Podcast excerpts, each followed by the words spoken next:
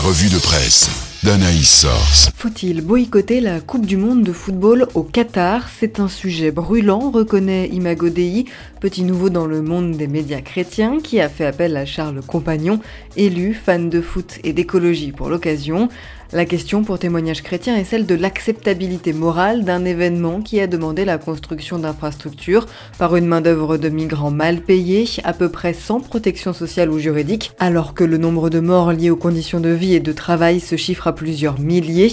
Le football est devenu une idole, on sacrifie tout, le respect de l'environnement, le respect des personnes, déplore l'évêque auxiliaire de Lyon sur Aletheia. Alors qu'à moins de deux mois de l'événement, la pression monte, insiste la vie, Amnesty International appelle la Fédération française de football et la Fédération internationale de football à se positionner, mais refuse d'appeler elle-même au boycott. Pendant ce temps-là, la Croix rappelle dans un édito que l'Arabie saoudite a été désignée pour organiser les Jeux asiatiques d'hiver 2029 crachant au visage de tous ceux qui, à travers le monde, souffrent déjà des effets du réchauffement climatique. Car alors que le froid est arrivé le mois dernier, la question du climat est omniprésente. La Croix revient sur les mesures du plan de sobriété énergétique du gouvernement, dont l'un des objectifs est de réduire de 10% la consommation d'énergie en deux ans. Parmi les mesures phares, incitation à davantage de télétravail ou encore baisse de la température dans les bâtiments. Aletheia n'y voit qu'un schéma de culpabilité bien ancré dans nos têtes de gamins riches.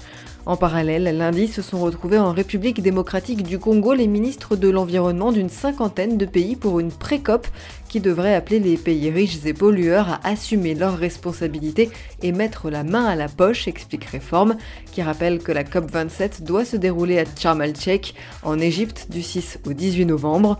Si le changement climatique n'a pas encore énormément affecté les espèces vivantes, estime Info Chrétienne, l'ensemble des travaux en écologie prédisent que ce sera probablement la première menace dans les décennies à venir. Comme chaque geste compte, depuis 5 ans, les églises sont appelées à agir grâce au label Église verte, duquel la vie dresse un premier bilan plutôt positif, malgré un essoufflement de l'engagement institutionnel.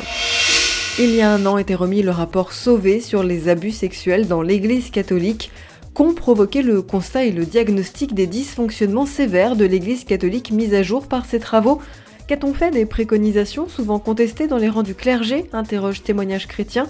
La vie qui fait sa une sur le sujet est retournée interroger Jean-Marc Sauvé. Pour l'ancien président du Conseil d'État, redevenu simple fidèle, l'Église a désormais toutes les cartes en main, mais c'est un acte de foi et d'espérance.